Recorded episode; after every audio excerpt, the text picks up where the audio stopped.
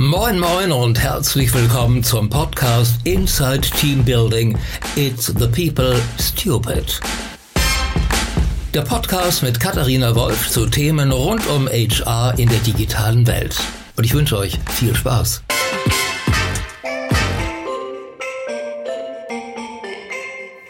Hallo und herzlich willkommen zu einer weiteren Ausgabe von Inside Team Building. Ich darf heute wieder in Hamburg vor Ort sein, in meiner Heimatstadt, mit einem ganz tollen Gründer, der die Gründergeschichte Deutschlands mit Sicherheit ein bisschen äh, auch mehr noch mitgeprägt hat. Ich sitze hier nämlich mit Sven Külper, Gründer von MyTaxi, ähm, der MyTaxi äh, mit seinem Cousin äh, Nick Mewis zusammen äh, aufgebaut hat, ähm, vor allen Dingen die, den Marketing-Part dort gemacht hat und jetzt mittlerweile ein ganz tolles neues Unternehmen gegründet hat, über das wir gleich noch sprechen, über Orbit, Orbit Digital. Ähm, lieber Sven, Sven, toll, dass ich bei dir sein darf. Ähm, vielen Dank, dass du dir die Zeit nimmst. Ja, sehr gerne. Lieber Sven, jetzt habe ich ja schon ein kleines bisschen angeteasert, ähm, wer du bist. Das ähm, so in drei Sätzen zu sagen, gibt dem Ganzen natürlich noch nicht ganz genügend Raum. Ähm, erzähl doch mal, ihr habt 2009 ähm, MyTaxi ins Leben gerufen. Ähm, wie kam es überhaupt dazu? Ähm, es gibt ja zwei unterschiedliche Geschichten. Also, ah, okay, ich nehme die, die du erzählst. ähm, ja, wir hatten halt, ähm, wir hatten halt die großartige Idee, dass wir dass wir ursprünglich eigentlich eine Ad-Hoc-Mitfahrzentrale machen wollten. Das heißt, ich möchte jetzt irgendwie von hier nach, von A nach B kommen und was gibt es denn für Privatleute, die in die gleiche Richtung fahren und wie könnte man das halt, was sich heutzutage Pooling nennt, ähm, durch einen intelligenten Algorithmus verbinden, also mehr Effizienz in die Großstädte zu bringen. Ähm, das war allerdings 2009 oder 2008 sogar, das heißt, es ist sehr, sehr, sehr lange her und wir wussten halt damals schon, okay, Henne-Ei-Problem, das heißt, es gibt ja halt sowohl dann Angebot und Nachfrage, die ich halt parallel handeln muss und balancieren muss, damit es tatsächlich funktioniert. Und dachten, das ist na, vielleicht ein bisschen zu komplex und haben dann dieses gleiche Modell einfach abgewandelt in, äh, in den Taxi-Bereich. Ähm, und damit war im Prinzip ähm, MyTaxi geboren. Also die Ursprungsidee war einfach zu sagen, alles klar, Peer-to-Peer. -Peer. Das heißt, ich habe einfach eine, ich habe die Fahrer da draußen, die Taxifahrer, und ich habe den Taxenkunden und ich stelle eine direkte Verbindung her zwischen diesen beiden Parteien und klammer damit sozusagen die Taxizentrale aus. Und aus dieser direkten Verbindung resultieren halt eine ganze Menge ähm, Mehrwerte für beide Nutzergruppen. Fanden die Taxizentralen wahrscheinlich nicht so witzig? Ähm, nein, da gibt es natürlich auch viele, viele Geschichten zu und so weiter und so fort. Ähm, das ist in, in der Tat ein, äh, ein Problem gewesen. Ähm, wir waren ja damals sehr, sehr stark verbunden halt mit dem, äh, gibt in, in, in Deutschland den BZP, ähm, ein großer Taxi, Taxizentralen und Taxiunternehmerverband. Ähm, genau, und das war dann sozusagen für die auch immer zu widersprüchlich, was wir da eigentlich vorhaben und was wir tun, äh, ja, im Vergleich zu dem Businessmodell, was die eigentlich was die eigentlich haben. Und von dem sie ja leben, ne? Und von dem sie äh, leben. was ihr ja, angegriffen habt absolut, quasi. Ihr habt eine genau. Branche tatsächlich von links auf rechts gedreht. Jetzt muss ich noch einmal fragen, wer erzählt denn die andere Story und wie ist die andere Gründerstory? Achso, die andere Gründerstory, die ist, die ist noch ein bisschen lebhafter. Ähm, genau, da gibt es, zur anderen Gründerstory gibt es halt ein großes Abenteuer, was Nick und ich gemeinsam hatten in München, ähm, wo wir halt so eine wahnsinnig traumatisches Erlebnis hatten mit Taxis und auf dessen Basis ist sozusagen MyTaxi entstanden. Das stimmt auch partiell so. Ich glaube, es ist eine gute Mischung aus dem, dem tatsächlichen Bedürfnis, etwas Gutes zu tun fürs Taxi-Business, ähm, in Kombination mit dem, mit der zweiten, mit der ersten Geschichte, die ich gerade schon erzählt habe. Cool. Und, äh, und das Ganze in München, man sagt auch immer, in Berlin sind die Taxifahrer so crazy. Ähm, ja. Von daher sehr cool. Ähm, so, du hast ähm, äh, das zusammen mit deinem Cousin gegründet. Ähm, wusstet oder war das ähm, eher ein, ein, ein guter oder ein, ein schwieriger Schritt mit der Familie zusammen, sage ich mal, zu gründen? Kann ja Vor- und Nachteile haben, sehr viel Vertrauen und gleichzeitig vielleicht auch steht man sich manchmal zu nah. Wie habt ihr das erlebt? Mm, grundsätzlich als sehr positiv. Ähm, ist es natürlich ähm, Genau, es birgt vor uns sozusagen und Nachteile würde ich nicht sagen, aber Herausforderungen vielleicht eher. Ich glaube, dass der größte Vorteil ist, dass man, dass es im familiären Kontext halt sehr, sehr viel Vertrauen vorhanden ist und, äh, und aus Vertrauen viel Loyalität. Das heißt, es war ja bei uns halt wirklich wie ein Familienunternehmen. Wir hatten ja halt nicht nur den Nick, sondern halt auch den, den Hannes, halt mein, mein Kleincousin, der auch immer noch dabei ist. Das heißt, cool. der war auch noch mit drin. Dann war auch noch meine Cousine partiell mit drin und verantwortete das Marketing. Das heißt, ähm, das war schon echt richtig toll, weil man dadurch halt, ähm, ja, dadurch wusste, dass halt keiner irgendwie über Bord geht, wenn irgendwas komisch ist. Es war einfach ein, einfach so ein Urvertrauen da, was halt hilft, wenn man so einen großen Kahn anfängt zu steuern.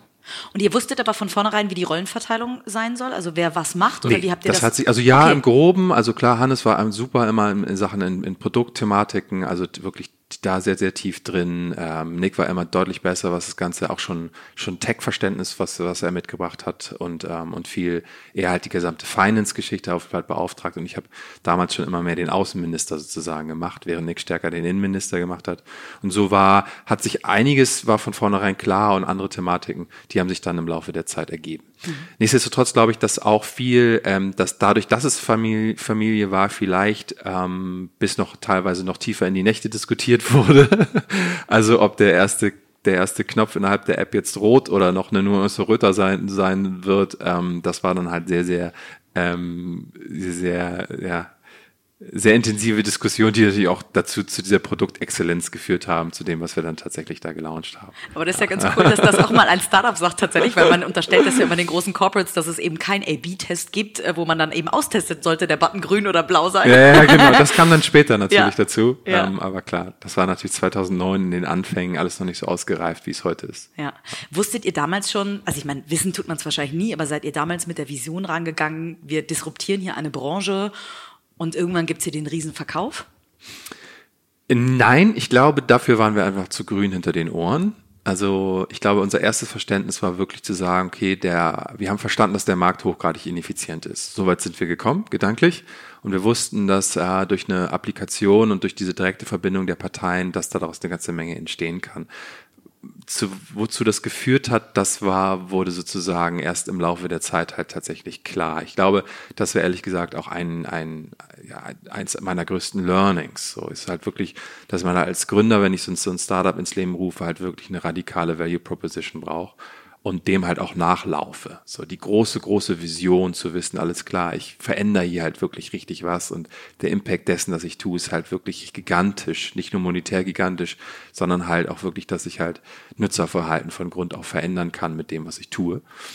Und äh, so weit waren wir nicht das war halt damals noch nicht so geläufig. Es war, ich würde sagen, wir waren, wir wussten, dass es kein, kein Spielzeug ist, was wir da bauen, sozusagen, wo ich halt zukünftig toll nicht mehr, nicht nur den, den Hörer in die Hand nehmen muss, sondern auf einen Knopf drücken kann, eine App, um ein Taxi zu bestellen. Wir wussten, dass wir daraus mehr machen können, aber wozu es geführt hat, das hat sich ehrlich gesagt erst im Laufe der Zeit wirklich rauskristallisiert.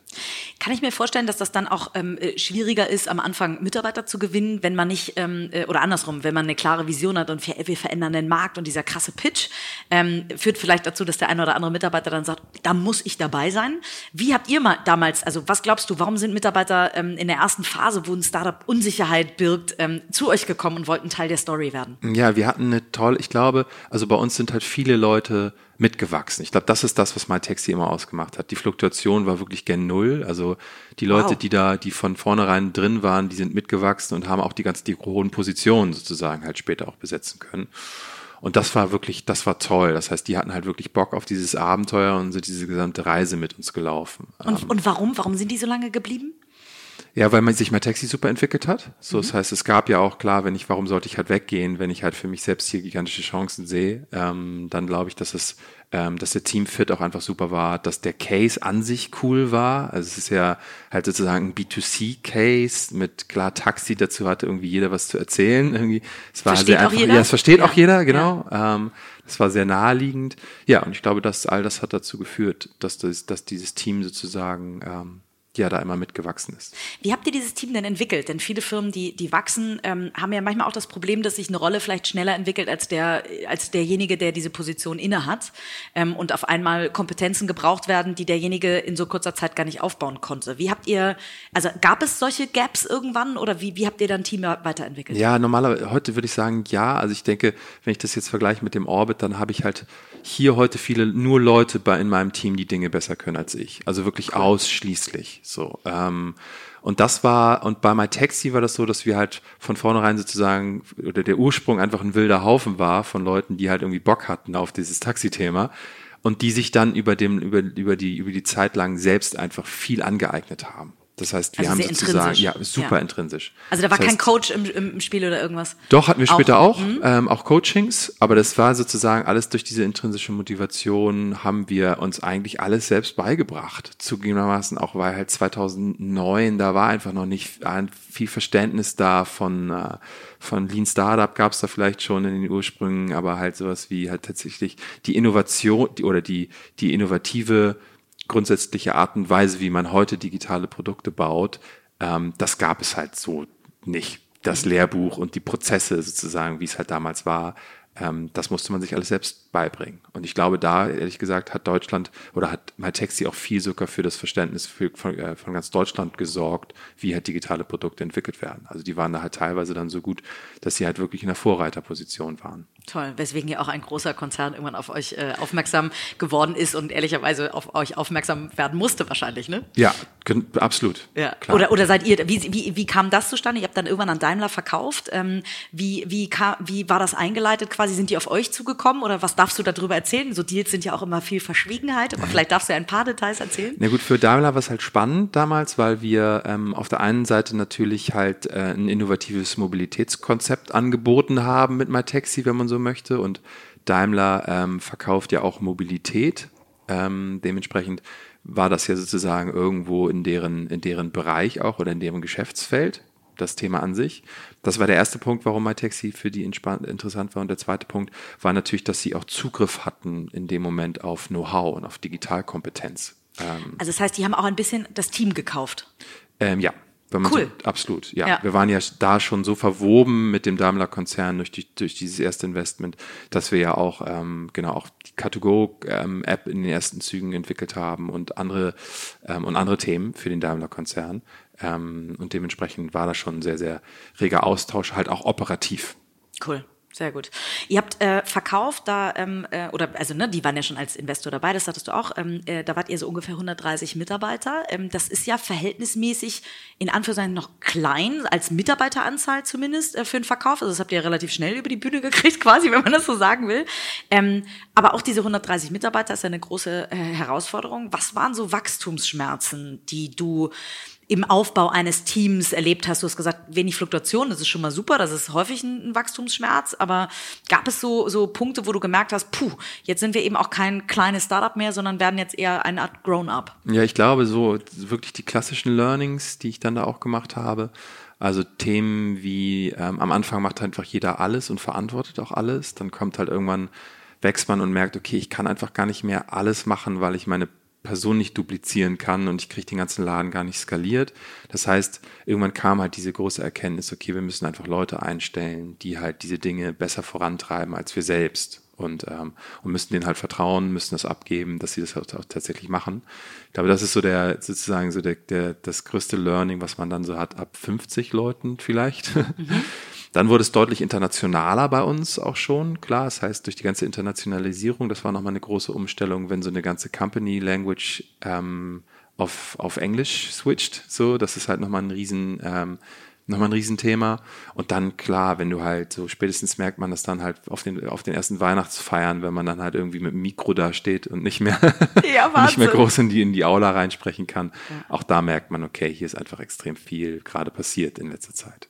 Jetzt hast du gerade gesagt, ähm, dass ihr auch Themen abgeben musstet. Ähm, was ist dir persönlich am schwersten gefallen äh, abzugeben? Also gab es so Punkte, wo du gesagt hast, ähm, puh, das fühlt sich vielleicht manchmal komisch. Ich weiß, dass es richtig ist, aber es fühlt sich komisch an, dass ich das nicht mehr selber mache.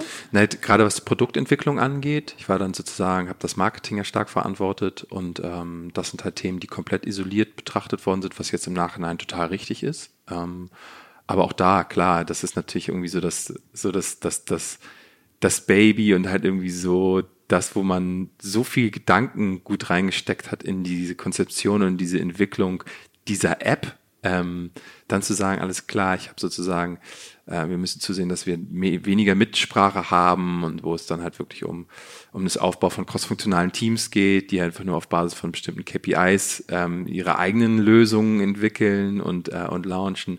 Das sind schon große Schritte, die man halt irgendwie so machen muss. Ähm, alles nur, um halt diese Geschwindigkeit auf die Straße zu bringen. Mhm. Weil klar, wenn ich sozusagen selbst immer noch entscheide, wie, wo, welcher Knopf aussieht und wo, wo, wann, wie, welche Marketingkampagne rausgeht und welcher AdWords geschaltet wird, dann kriege ich das natürlich irgendwann halt nicht mehr richtig hin und kriege die PS nicht auf die Straße. Gab es irgendwas, was du abgegeben hast, wo es schiefgegangen ist, wo du ähm, Feuerwehrprojekt, also wie, was zu einem Feuerwerkprojekt wurde? Immer mal im Kleinen bestimmt, mhm. vielen kleinen Themen, aber ich glaube bei den ganzen großen, bei den großen richtig, äh, ja, bei den großen Baustellen nicht. Hast du aber auch echt Glück gehabt, ne? Also das äh, so häufig erleiden Startups ja Rückschläge, weil ähm, irgendwas nicht so klappt und dann auf einmal, ähm, weil der Gründer irgendwas loslassen musste, dann auch irgendwie so ein ganz krasser Rückschlag kommt. Stimmt, aber ich zugeben, ich konnte das auch eigentlich recht gut. So, ich konnte das einfach, ich, ich hatte dann schnell Vertrauen in die Leute, die ich dann eingestellt habe, wo ich wusste, die können es einfach besser. Ähm, und dann war das für mich auch schnell ähm, fein. Wie hast du rausgefunden, dass die das besser können? Also auf worauf hast du geachtet bei den Leuten, die du eingestellt hast? ja, auch viele Learnings. Ja, ja okay, ja, teil sie mit ja. uns. Na gut, ich glaube, dass ähm, das ist ja sozusagen auch Teil des Orbits. Ich glaube, wenn wir die die Leute von da haben wir haben wir bestimmt, was weiß ich, über die über 300 Digitalprofile eingestellt so in den letzten acht Jahren. Und da macht man schon viel, hat man schon so ein, irgendwann ein gutes Gespür dafür, was jemand kann und was er halt irgendwie nicht kann. Und ich glaube, eines der größten Learnings oder der größten Fehler vielleicht auch, die ich jemals gemacht habe, ist halt Leute halt eher zu sagen, okay, wenn die, wenn das Fachliche sozusagen, wenn die Kompetenz stimmt, dann habe ich halt häufig gesagt, okay, wenn das Kulturelle gegebenenfalls nicht so passt, dann hätte ich ihn, habe ich ihn trotzdem eingestellt. So. Und da gibt es einen großen Switch und eine große Erkenntnis, dass das keine gute Idee ist, sondern halt, dass wirklich die, die, halt die Kultur und die Werte und die Bock auf, die, auf das, oder die Lust auf dieses Abenteuer halt teilweise wichtiger sind als tatsächlich die fachliche Kompetenz. Super. Ähm, da gab es halt einen gigantischen so Mind-Switch und eine große Erkenntnis tatsächlich, ähm, die ich jetzt sehr, sehr stark verfolge und das funktioniert auch sehr gut. Warum? Weil man halt häufig gerade, wenn man, wenn man halt in, auch in Führungspositionen ist, die halt kulturell anders geprägt sind, man halt eine komplette Parallelkultur aufbaut innerhalb des Konzerns oder innerhalb des Startups vielmehr. Mhm. Ähm, und das führt halt zu, ähm, zu viel Konflikt. Ähm, dementsprechend ist das ganze Thema Kultur halt wirklich ähm, und, und die inneren Werte, die der, die, die der jeweilige mitbringt, essentiell. Guckt sich sowas ein Konzern auch an, wenn er ein Startup kauft? Also wie ist die Kultur? Ist das etwas, was zu uns passt? Ist das etwas, wie wir auch arbeiten können und wollen? Oder ist tatsächlich da eher Team, Fachlichkeit, was bringen die an Technologie mit etc. im Vordergrund? Oh, ich glaube, es kommt darauf an, wie stark sich das, wie stark sich das ähm, der Konzern involvieren möchte in das Startup. Da gibt es ja die unterschiedlichsten Philosophien, nicht wahr? Die eine Philosophie ist ja zu sagen, Gott, ich lasse die Jungs lieber komplett außerhalb meines, meines, meines Konzerns, damit sie weiter wachsen und gedeihen und so florieren, wie sie das derzeit tun. Ähm, oder aber es gibt halt die andere Strategie zu sagen, okay, ich binde halt dieses, dieses Startup, was ich gekauft habe, stärker halt an mich und an den Konzern weil ich halt ganz gerne möchte, dass es eine gewisse Form von Know-how, Spillover gibt und so weiter und so fort. Und ich glaube, davon ist es halt sehr, sehr stark, äh, das ist halt sehr maßgeblich dafür. Also wenn ich jetzt sage, okay, ähm, ich habe an dem Zeitpunkt, ist mir die Kultur egal, wenn ich sie halt weit weglasse, mhm. weil dann habe ich ja sowieso gar keine Überschneidung. Da muss das richtig sein, was für das Startup funktioniert. Genau. Ja. So, und jetzt hast du dein eigenes Baby gebaut über fünf Jahre, äh, 2009 oder in den Anfängen 2008 und dann kommt irgendwann ähm, äh, der große Konzern und übernimmt das äh, Startup und du hast für dich dann entschieden, dass du ähm, äh, dann rausgehst, dass dein Weg, zumindest mit MyTaxi, der wird wahrscheinlich nie enden. Ich kann mir vorstellen, dass du äh, das immer noch verfolgst, ähm, äh, weil ja Nick auch noch tatsächlich Teil der ganzen Story geblieben ist ähm, und wie, wie du sagtest, eben dein anderer Cousin auch. Ähm, wo war so der entscheidende Punkt, dass du gesagt hast, ähm, puh, jetzt muss ich vielleicht mal durchatmen oder ähm, mein Part ist erledigt oder was war so für dich die Motivation, dann rauszugehen? Ja, ich glaube, es ist eine Kombination aus mehreren Sachen. Ich glaube, das eine war, es war einfach, ähm, die Zeit war natürlich auch sehr intensiv. So klar, ja, ich war dann sozusagen fünf Jahre und, äh, bei MyTaxi. Ähm, und ähm, sehnte mich sozusagen auch dann nach einer Veränderung und es war ein guter Schnitt. Es war irgendwie eine schön, ein schönes Abenteuer, halt bis dahin, was bestanden war. Und es fühlte sich als ein gegeben, es fühlte sich als ein, ein möglicher und ein guter Moment an, dann zu gehen. So. Mhm. Und der zweite Punkt war, dass ich mich, dass ich selbst sehr unternehmerisch getrieben bin. So mir macht das einfach das Gründen auch extrem viel Spaß. Und ähm, und das war sozusagen der zweite, wo ich dachte, okay, wenn jetzt sozusagen das Corporate hier Einzug hält, wobei die es zugegebenermaßen sehr gut gemacht haben, das muss ich echt sagen. So, das war halt nach wie vor was immer noch mein Taxi. Klar gab es ein paar Dinge, wo man dann merkte, dass es sozusagen im Besitz von äh, von Daimler war. Nichtsdestotrotz hat man das halt so im operativen Geschäft am Anfang nicht zwingend mitbekommen. Das heißt, die waren die Kategorie, ja, die waren, wir lassen, wir lassen es erstmal weit, okay. beziehungsweise auch, weil wir halt im Vorfeld ja schon so viele Überschneidungen hatten in den operativen Themen, dass es jetzt gar nicht so konkret war, dass man, wie, wie stark man es merkt. Also, das haben die einfach echt gut gemacht. Ähm, ja, und das hat dazu geführt, dass ich sagte, okay, cool, ich würde den, den Moment gerne nutzen und bin dann halt, äh, bin dann halt rausgegangen. Und dann? Und dann, ja. Und dann, dann geht man raus und dann fällt man erstmal ein Loch oder ja, wie genau. ist das dann? Dann dachte ich, okay, jetzt ähm, muss ich irgendwie Das war so, ich glaube, in, de, in, dem Moment, wo man auch ein großes Learning, ehrlich gesagt, von mir, wenn man extrem viel arbeitet und die Zeit sehr intensiv ist, dann sehnt man sich natürlich halt immer nach andere Formen des Abenteuers, die vielleicht eher keine, große Reisen und vielleicht einfach mal ein bisschen Zeit für sich zu haben und, und solche, solche, solche Themen. In den Tag zu ja. genau so. Und halt Fernweh immer wieder. Wir haben ja sozusagen in dieser gesamten Zeit, wenn wir Urlaub gemacht haben, wenn wir überhaupt Urlaub gemacht haben in der MyTaxi-Zeit, dann war es halt eher, dass dieser Urlaub dem diente, um danach halt wieder fit zu sein sein Job. So, dann mache ich halt irgendwie fünf Tage Mallorca, lege mich an den Strand und hoffe dann halt irgendwie Energie, Batterien wieder genau, da, Batterie ja. wieder voll. Aber es war sozusagen alles trotzdem ja dann in dem Kontext des Jobs, weil ich dann ja auch der Urlaub ja eigentlich nur dazu diente, wieder fit zu sein, um im Job halt wieder richtig gut zu sein. So.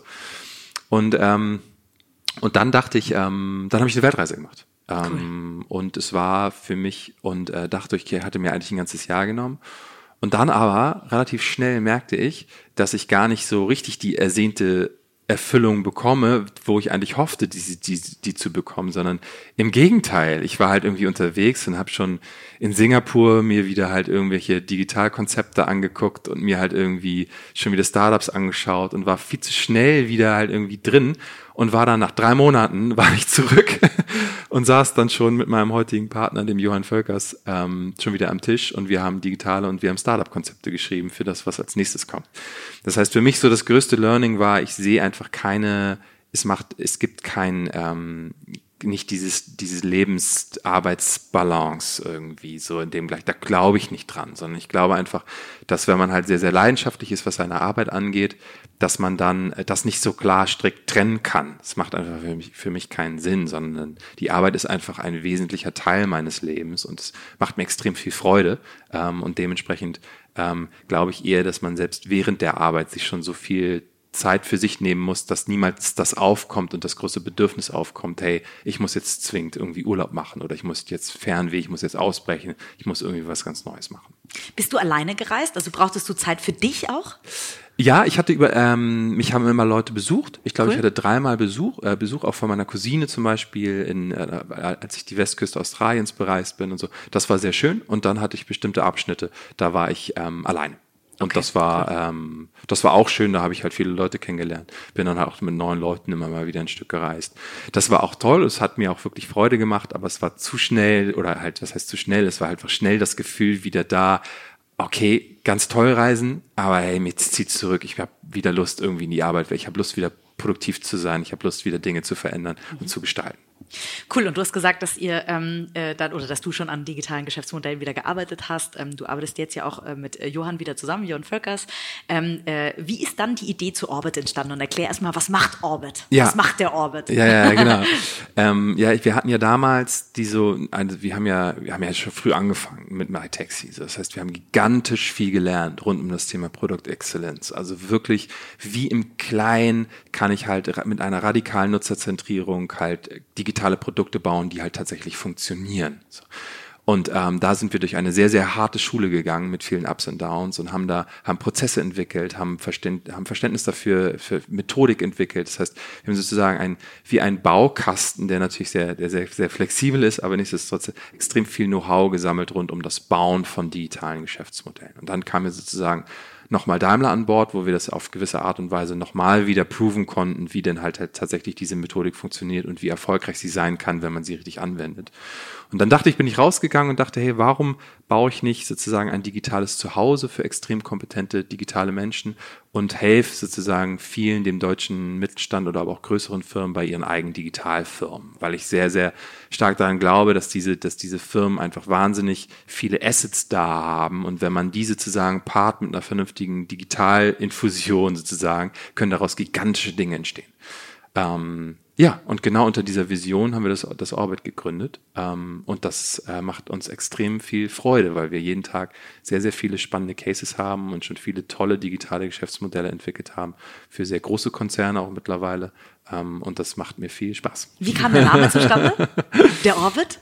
Ja, ähm, also A, es ist sozusagen, ich glaube sehr stark an, an, es ist sehr generisch, so, das ist so ein bisschen, so ein bisschen der, der Nachteil. Auf der anderen Seite glaube ich, dass sehr kurze, prägnante Wörter sehr gut sind. Dann wollten wir halt von vornherein auch gleich eine gewisse Größe abbilden und ich glaube, das tut es ganz gut, das Orbit so.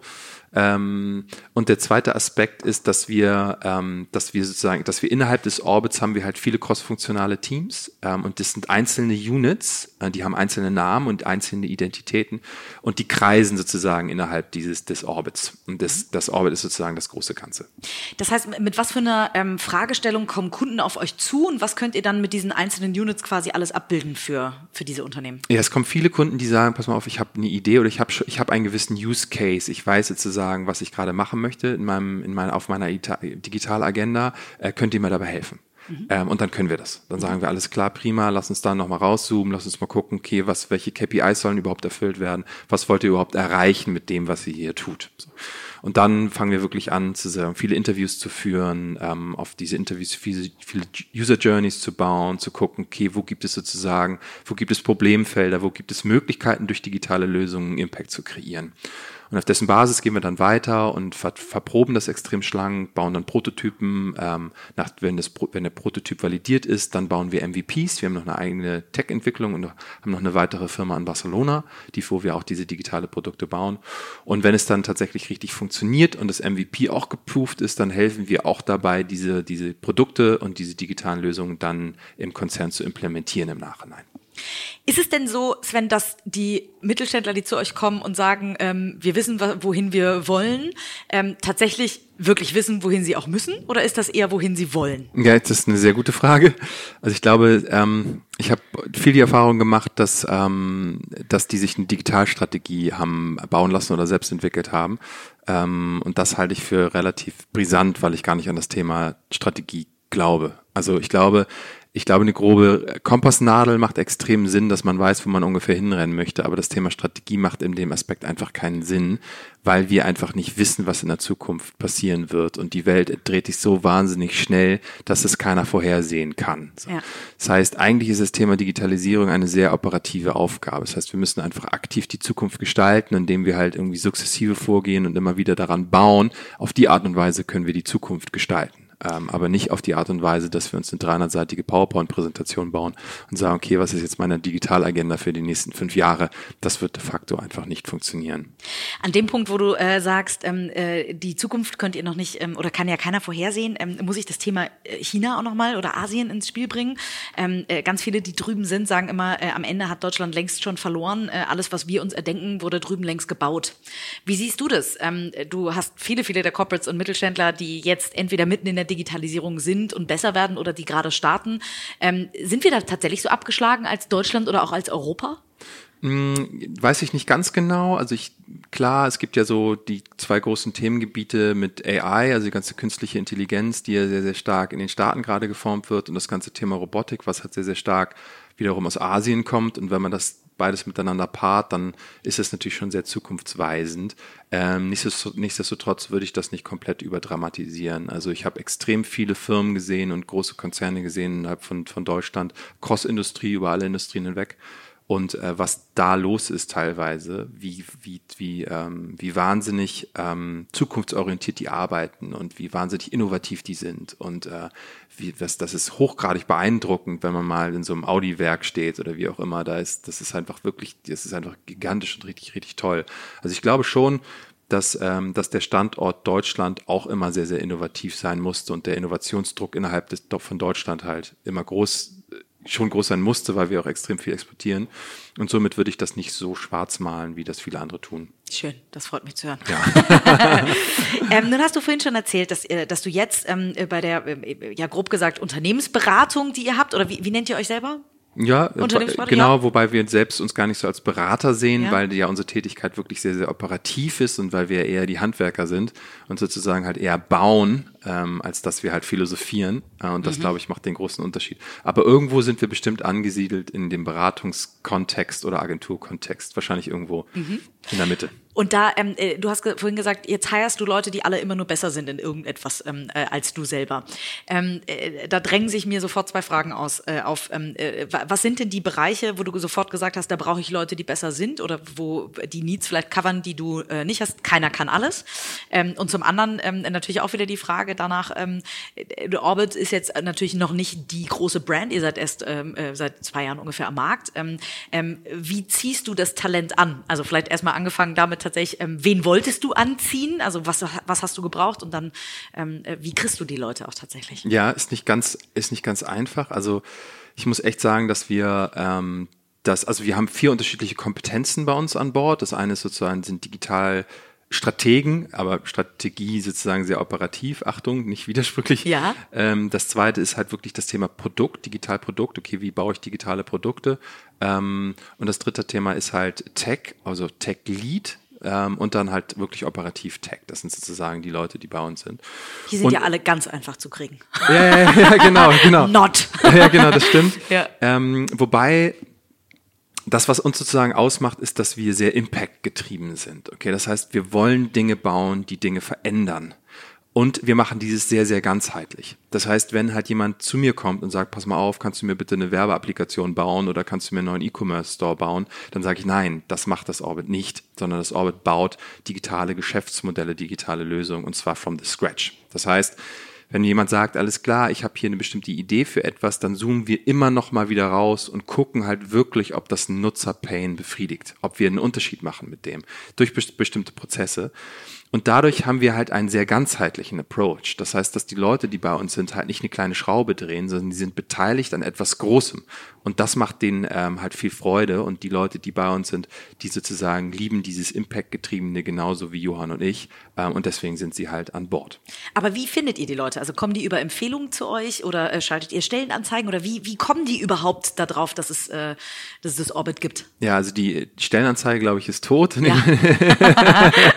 in dem Sinn, das funktioniert so in der, in der Form nicht, sondern rein Active Sourcing, also gerade am Anfang. Das heißt, wir müssen die proaktiv anschreiben, zumal wir auch, ähm, zumal ich auch nicht daran glaube, dass ich, ich, ich brauche kein, kein, kein Studium, kein Abschluss und ich brauche keine Note sehen und ich muss nicht sehen, auf welchen Schulen sie waren, sondern ich muss sehen halt, was sind sozusagen ihre Kompetenzen. Das bekomme ich in der Regel nur durch, durch ein persönliches Gespräch raus. So.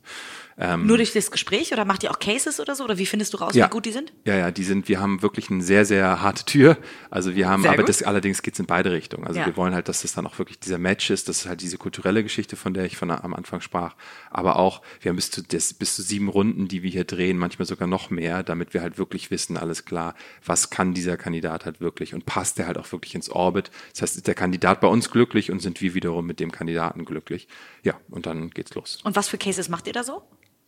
Ähm, Also um rauszufinden, Ja. das hören bestimmt jetzt viele, die sagen, äh, geil, jetzt lerne ich endlich mal, wie ich gute Produkt- oder gute Techies überhaupt ähm, äh, unterscheiden kann von nicht so guten. Ja, wir machen zum einen, wir machen immer Cases, also unabhängig von welcher Rolle. Ähm, egal ob Produkt oder Okay. egal ob, ob Digitalstrategie oder digitale Geschäftsmuskel. Es gibt für jeden einzelnen Bereich sozusagen, den wir einstellen, gibt es einen Case, der zu den, den genau. Ähm, und das ist, ähm, das ist total, das ist total unterschiedlich. Okay. Also Aber genau, aber irgendwas äh, äh, Bezogenes, was ihr dann gebaut habt äh, für den, äh, für den äh, konkreten Bereich. Genau. Okay. Ähm, nun kann ich mir vorstellen, dass ein Team zu führen, was in ganz vielen Kompetenzen besser ist als man selbst, ähm, auf jeden Fall anders zu führen ist als ein Team, was man am Anfang zusammengestellt hat nach, wir müssen wachsen und wir haben auf einmal Positionen, die ich so noch nie besetzt habe, was ihr ja bei Metex, ja- jede Position musstet ihr ja irgendwann mal einmal zum ersten Mal und neu besetzen. Wie hast du dich als Führungskraft in den letzten Jahren entwickelt? Also das Thema Vertrauen hast du gesagt, aber ähm, ähm, was würdest du sagen, was war so deine große Journey als Führungskraft? Ich glaube, dass meine, dass die Pinselstriche, die ich selber mache, die werden immer gröber. Das Okay. heißt, so bei MyTaxi war das halt noch sehr, teilweise einfach sehr, sehr, sehr operativ. Natürlich, weil man halt auch aus diesem operativen Bereich kommt, wird dann natürlich innerhalb des Wachstums werden die Pinselstriche auch nochmal gröber wiederum. Und mittlerweile bin ich halt wirklich, zoome ich halt komplett raus. Das heißt, ich habe halt nur Leute, die flashen mich jeden Tag mit den tollen Dingen, die sie bauen. Ähm, und dann ist die Führung einfach natürlich viel einfacher. Ähm, und ich bin sozusagen eher derjenige, ich bin eher wie so, ein, wie so ein Hausmeister. Ich sorge einfach dafür, dass ich irgendwie ein Environment schaffe, wo halt dieses Team wachsen und gedeihen kann. Und das war's. Mehr mache ich nicht. Und da, so, so sehe ich auch meine Rolle, weil ich halt anders, ähm, anders das Thema auch gar nicht skaliert bekomme. Wenn ich einfach tiefer operativ drinstecken müsste in den jeweiligen einzelnen Themen, dann wiederum würde das sehr, sehr, würde das das Wachstum natürlich extrem hemmen. Äh, gerade wenn du sagst, ihr seid in einem zumindest großen Kosmos ähm, äh, Beratung, Agentur, ähm, das ist ja der, der, schwerste Bereich zu skalieren. Ähm, wie ist es denn überhaupt möglich, in dem Bereich zu skalieren aus deiner Sicht? Wie gehst du daran? Ja, ich glaube, dass ähm, ich glaube, dass zum einen, also dass Skalierung gar nicht mehr so wahnsinnig nötig ist, um einen Wert zu kreieren für die Firma, wie das vielleicht noch vor zehn Jahren der Fall war. Ich glaube, die Erkenntnis ist schon da, dass dieses gebündelte Digital-Know-how, etwas wie ich auch mittlerweile habe innerhalb des Orbits, und das sind halt wirklich halt Spitzenkräfte Kräfte in Bezug auf ganz Europa. Also die Jungs sind einfach und Mädels sind so gut, die hier sind, ähm, dass das schon so einen gigantischen Wert darstellt, dass man gar nicht mehr so groß werden muss, um halt wirklich einen vernünftigen Wert aufgebaut zu haben. Das ist das eine, was ich glaube, woran ich sehr, sehr stark glaube. Und das andere, klar, es ist natürlich halt irgendwie ein People-Business und man skaliert auch nur über die Menschen, die halt irgendwie da sind. Ähm, aber ich fühle mich ehrlich gesagt da sehr, sehr wohl mit dem Stand, wo wir sind ähm, und habe das Gefühl, dass gerade das, mir ist eher wichtiger, dass es sozusagen auf vernünftigen Säulen hier alles wächst und dass es ein gesundes organisches Wachstum ist. Und es macht mir ehrlich gesagt gerade sehr, sehr viel Spaß, auch richtig profitabel zu sein mit so einer Firma. Das bietet eine ganze Menge Freiheit. Das wäre für mich tatsächlich auch noch so ein bisschen eine Frage, ne? Wenn man MyTaxi, eins der bekanntesten Startups Deutschland, gebaut und erfolgreich verkauft hat, ähm, wie groß ist die, die Hürde im Kopf danach, äh, wieder from scratch irgendwie ein Startup zu starten, was in eine ähnliche Richtung geht, B2C ähm, äh, und dann irgendeine Branche disruptieren? Ähm, war das für dich tatsächlich eine Option und kann man überhaupt ein MyTaxi 2 dann nochmal bauen oder ist das auch so eine logische Reihenfolge, dass du jetzt etwas vollkommen anderes machst? Mm, ähm, ist eine wirklich gute Frage. Hm, ich glaube, es ist ja eigentlich so ein bisschen, als würde man so ein, äh, als würde man ein Hit-Album gehabt haben irgendwie. Du, wahrscheinlich kreierst du nicht zwei oder drei genau, Number One-Hits. Genau, denn, du heißt aber und hast das in den 70er, 80er gemacht. So ein bisschen, ja. Und deswegen würde ich sagen, nee, aber man, man fokussiert sich dann halt eher wiederum auf das, was man in Anführungsstrichen dann halt tatsächlich für Musik machen möchte. Macht das halt irgendwie Sinn? Mhm. Das heißt, man, ich glaube nicht, dass sozusagen, dass die, dass die Ambition zwingend da waren zu sagen, okay, ich muss jetzt halt wieder so einen gigantischen Erfolg hinlegen und so ein großes, sondern ich mache halt eher das, was mir halt tatsächlich dann die Freude bereitet. Mhm. So, wo ich halt irgendwie einen Unterschied machen kann. Und ja, und du hast äh, gesagt, dass ihr bei MyTaxi nicht am Anfang sofort diese klare Vision hattet, ähm, äh, die ihr auch gepitcht habt bei Mitarbeitern. Was ist denn jetzt die Vision, die du den Leuten, die du hier an Bord holst, pitcht? Hm. Hast du das, also zum Beispiel Heiko hat, äh, Heiko Huppert äh, im Podcast hat, hat so schön ähm, irgendwann gesagt, ähm, er hat Wow Games nur gebaut, um es irgendwann zu verkaufen. Das war von vornherein ja, klar. Gut, ja. So, und äh, was ist, was ist so dein, ähm, ja, deine Vision so ganz, dafür? Ganz so klar ist es nicht im Orbit. Also MyTaxi war natürlich auch ein Startup-Case, da war ja auch relativ früh schnell Venture Capital drin durch die, durch die T-Ventures, die Deutsche Telekom. Und von dem Moment an ist es dann halt auch eingeloggt, dass es ein Startup ist, wo halt alle Exit getrieben sind. Das heißt, so eine Firma wird halt irgendwie verkauft werden. Das ist in unserem Kontext jetzt einfach ein bisschen anders. Mehr Freiheit. Ja, mehr ja. Freiheit, genau. Ja. Das heißt, wir können ja sozusagen, ähm, wir können ja damit, ja, ja, also es ist halt kein, kein, kein Exit-Druck da. Wozu auch an dem, an dem, zu dem jetzigen Zeitpunkt? Ähm, genau, das ist halt irgendwie, das ist, das ist toll. Also ihr baut erstmal die Beratung 5.0, sage ich mal, so ungefähr, weil ihr eben nicht mehr beratet, sondern, sondern eher baut, wirklich. Ja. Ähm, äh, und das äh, erstmal bis zu einer Größe, wo ihr irgendwann sagt, und jetzt fühlt sich vielleicht wieder so an, wie jetzt könnte wieder was Neues kommen. Ja, absolut. Wenn du dir den 80-jährigen Sven Külper vorstellst, das ist ja Gott sei Dank noch eine ganze Weile hin bei dir, ähm, was glaubst du, möchtest du in deinem Leben noch gemacht haben? Gibt es so eine Lebensvision von dir? Machst du Pläne? Der 80-jährige Sven Külper. Ähm, Wir haben alle sofort ähm, Bilder im Kopf. Ich habe auch immer, wenn ich das frage, von mir selber Bilder im Kopf und denke, ho hoffentlich bin ich nicht zu schrumpelig. Ja, ja das ist sehr schön. Ähm, auch weiß ich gar nicht so genau. Ich bin so glücklich mit dem, was ich tue und lebe so sehr im Jetzt, ähm, dass ich es gar nicht ganz genau weiß. Also ich weiß, dass das, ähm, dass das Thema Gründen und Business immer ein sehr, sehr großer Teil von mir sein wird, so weil es, weil es mich einfach sehr, sehr glücklich macht. Ähm, ich könnte mir vorstellen, ähm, später auch noch mehr, ähm, ich habe noch eine, eine, eine Beteiligungsfirma, ähm, die Supernova, ähm, dass ich damit zukünftig auch noch mehr machen werde. Ähm, vielleicht auch im kleineren Bereich, auch gar nicht nur, nur komplett rein digital. Vielleicht kommen da auch andere Themen oder es kommen äh, zugegebenermaßen gerade andere Themen, über die ich noch nicht so sprechen kann, die sehr offlineig sind, aber die mich halt auch sehr, sehr begeistern. Ja, und also, da ich sozusagen die, die Strategie sowieso keinen Sinn macht und die große Zukunftsvision, wo es ganz hingeht, ähm, ist es halt ein sehr operatives Geschäft, wo man sich so durchhangelt. Ist ja auch schön, wenn man im Hier und Jetzt glücklich ist, dann muss man vielleicht auch nicht über die ganz große ähm, Vision für die nächsten 20, 30 Jahre haben. Ja. Ähm, Vielleicht noch eine letzte Frage so ein bisschen dazu, wie du arbeitest. Du hast vorhin erzählt, dass du ähm, Urlaube früher eher aus dem Aspekt gemacht hast, die Batterien wieder aufzuladen. Das hat sich vielleicht verändert. Wie hat sich sonst dein Arbeitsalltag verändert? Hast du so klare Strukturen, nach denen du früher gelebt hast oder vielleicht auch heute noch lebst? Ähm, Fabian Heilemann hat erzählt, der macht immer ganz klar dann und dann E-Mails, dann und dann macht er Gespräche. Wie strukturiert arbeitest du? Mm, ja, so halb halb. Ich halte mich für so einen mittelmäßig strukturierten Menschen. Ein bisschen braucht man das ja auch, um kreativ genau, sein zu können, dass nicht alles genau, äh, durchstrukturiert so ist. Nein, wir haben natürlich klar, ich habe halt, ich habe meine Routinen, so die versuche ich halt wirklich strikt einzuhalten. Die glaube ich sind sehr sehr wichtig. Wie ähm, zum Beispiel? Hast du da ein Beispiel, was du Wir haben kannst? Daily Stand-ups und so einfach wirklich richtig richtig knallhart, also wirklich Routinen. So. Mhm. Ähm, bis hin zu, ich glaube, sehr, sehr stark an, an, an KPIs. Mhm. Ähm, wir haben halt unsere, selbst im Management haben wir unsere Monats-KPIs, wo wir halt wirklich jeden Monat sagen, alles klar, Jungs, was wollen wir sozusagen erreichen? Versuchen das halt auch auf, auf numerisch sozusagen festzuhalten, wenn es dann halt irgendwie machbar ist und gucken dann ähm, jeden Monat, was wir dann davon tatsächlich umgesetzt haben ähm, und was genau, was funktioniert hat, was hat nicht funktioniert. Ich glaube, das ist ganz schön, weil das ist so ein bisschen, man hat halt nicht den, nicht so diese ganz große Geschichte, so die diese Jahresroadmap, dann ist es wieder sehr sehr weit weg, wenn ich es allerdings reduziert bekomme und sage, okay, ich guck, ich hange mich von Monat zu Monat und definiere auch wirklich, was für mich ist ein erfolgreicher Monat und was ist ein nicht erfolgreicher Monat und ich habe das klar runtergeschrieben und definiert, dann kann ich halt im Hinterher halt auch vernünftig reflektieren und gucken, ob es dann funktioniert hat oder ob es nicht funktioniert hat. Cool. Ansonsten haben wir hier viel, ähm, wir haben hier ein Fitness, äh, Fitnessstudio, wo wir viel Sport machen. Ähm, nebenan, genau. Ja. Genau, direkt ja. nebenan, ähm, auch mit dem ganzen Team. Ähm, cool. Ja, das heißt, wir sind da sehr, wirklich echt sehr, sehr aktiv. Ähm, das mache ich sehr, sehr viel morgens. Äh, manchmal mit dem Team machen wir es auch mittags, was irgendwie was Schönes. Ähm, wenn dann alle komplett ausgepowert sind, dann merkt man auch irgendwie, wie das für den Kopf auch richtig gut tut. So, das ist auch, auch ein fester, fester Bestandteil unserer Routinen. Mhm. Ja, Cool, drei, das ist schon relativ viel Macht Struktur. Das Sinn? Ja, ja. ja. Toll. Sven, eine letzte Frage stelle ich tatsächlich all meinen ähm, Interviewgästen.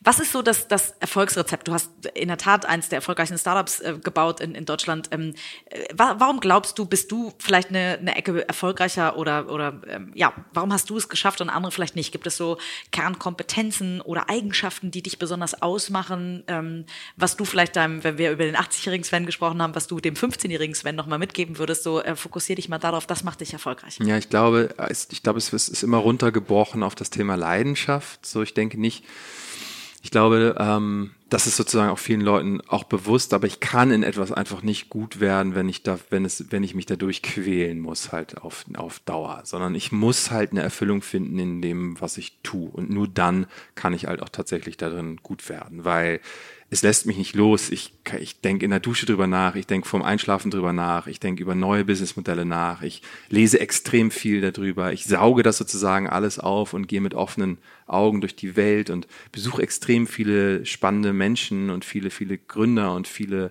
viele spannende Unternehmer und äh, man tauscht sich aus und dadurch wird man gefühlt halt irgendwie immer besser auch und das macht dann natürlich auch nochmal wieder, wieder mehr Spaß. Cool. Mein Vater, der großer Podcast-Fan ähm, dieses Podcasts ist, äh, muss jetzt tatsächlich ganz genau hinhören, denn ähm, Papi, das ist der Grund, warum ich irgendwann mit Jura aufgehört habe. Ja, genau. Weil da das hätte nicht funktioniert. Nee. genau.